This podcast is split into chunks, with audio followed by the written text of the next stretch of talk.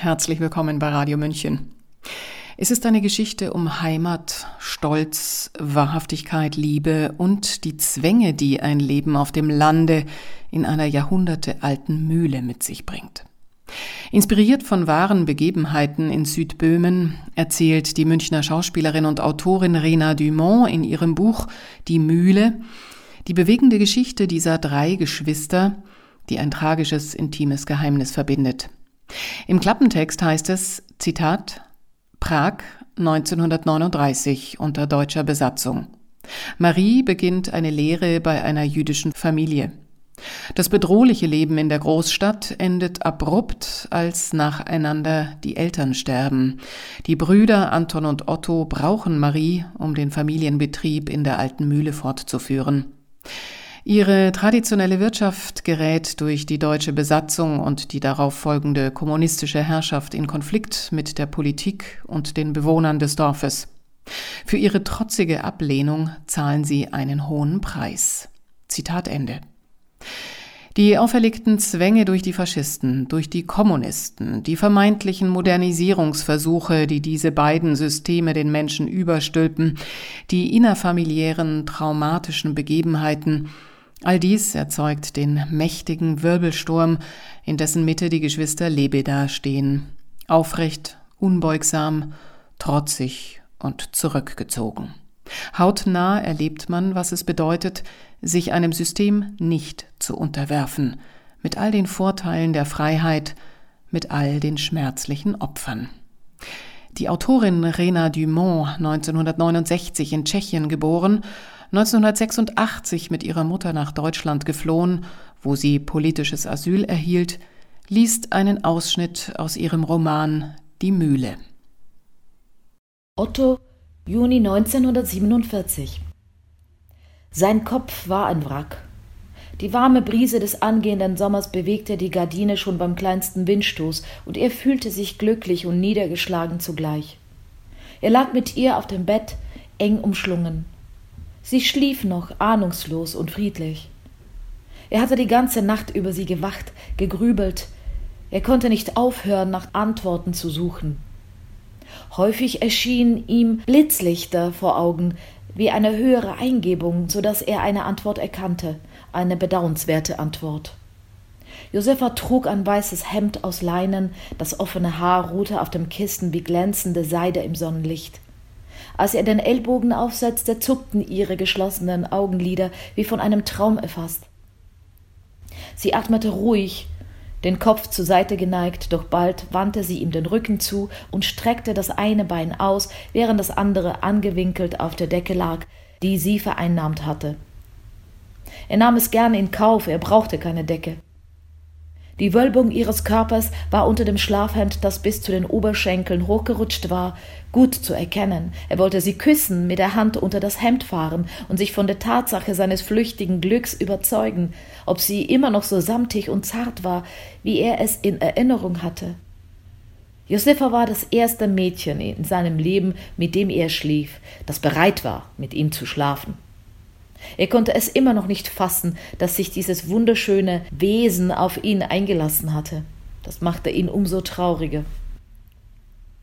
Allmählich stand er auf, wollte sich waschen. Auf dem Flur der Schule tummelten sich trotz des Sonntags eine Putzkraft, Kinder, Betreuerinnen. Otto spähte so lange, bis die Dame mit dem Besen um die Ecke bog und außer Sichtweite war. Er huschte in den Waschraum. Es gab dort zwei Waschbecken, ein kleines für die Kinder und ein großes für die Erwachsenen. Aus dem kleinen kam kein Wasser, das andere funktionierte immerhin. Er bespritzte sein Gesicht mit einem eiskalten Strahl, rieb sich den Hals, so dass Rinnsale über seinen Rücken liefen. Mit jeder Minute wurde ihm schwerer ums Herz. Zurück im Zimmer saß Josefa bereits auf dem Bett. Nachdem Otto in Unterhosen und Hemd doch noch Bekanntschaft mit der Putzkraft gemacht hatte, Josefa war gute Laune. Du hättest mich wecken sollen. Ich habe ein Handtuch für dich. Und eine Seife, willst du? Otto schüttelte den Kopf. Er setzte sich zu ihr aufs Bett und knetete ihre Hand, als müsste er sich Mut machen. Was hast du denn? Ich liebe dich und das ist das Problem. Wieso soll das ein Problem sein? Ihre Fröhlichkeit klang schlagartig ab. Du und ich, wir können nicht zusammen sein. Ich weiß, du wirst es verstehen. Und vielleicht weißt du jetzt schon weswegen. Vielleicht muss es nicht einmal ausgesprochen werden. Machst du Witze? Keineswegs. Ist es wegen meiner Vergangenheit? flüsterte sie mit brüchiger Stimme. Weil du eine Halbdeutsche bist? Nein, eher wegen unserer Zukunft. Es musste ausgesprochen werden. Seit Wochen quälte ihn der Gedanke, jene Beschönigung führte zum Niedergang, und so wie sie ihn ansah, verstand sie tatsächlich nicht. Wie soll ich das sagen? Weil du dich dem System fügst und ich nicht, das würde in Zukunft nicht gut ausgehen.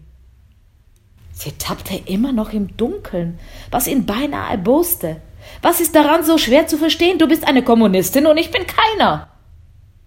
Endlich entsann sie sich der zahlreichen Diskussionen über die Neuentwicklung der Tschechoslowakei, die sie geführt hatten und die nun einen Sinn ergaben.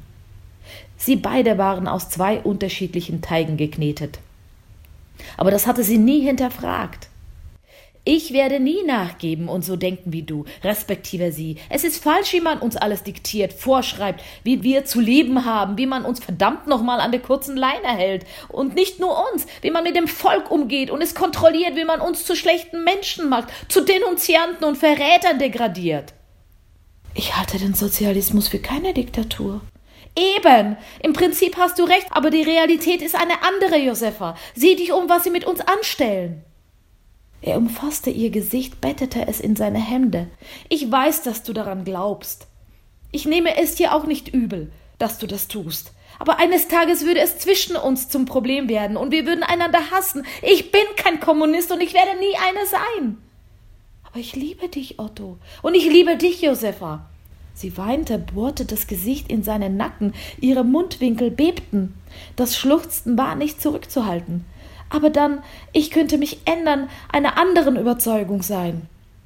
Das liegt nicht an dir, das dürfte nicht meinetwegen sein. Er zog sein Hemd an, band sich das Tuch um den Hals, fuhr sich mit den Händen durchs Haar.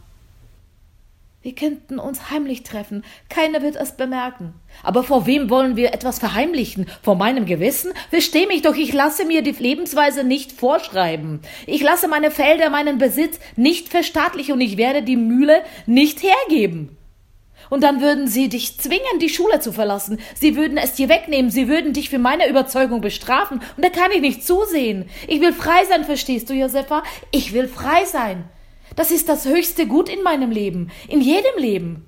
Wenn du wie ein Schaf mitgehst und nickst, dann geh, du musst gehen. Aber ohne mich.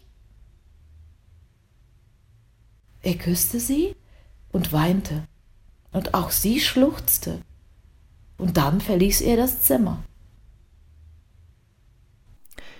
Sie hörten einen Ausschnitt aus dem Roman Die Mühle Sprecherin war die Münchner Autorin selbst, Rena Dumont, Schauspielerin unter anderem an den Kammerspielen, Schauspielhaus Wien, Nationaltheater Prag und in diversen Kino- und TV-Produktionen. Nach ihrem Debütroman Paradiessucher erschien Die Mühle 2021 im Klack Verlag. Mein Name ist Eva Schmidt und ich bin im letzten Sommer in das Leben dieses böhmischen Dorfs eingetaucht. Es hat mich in alle Höhen und Tiefen mitgenommen. Meine Empfehlung. Ciao. Servus.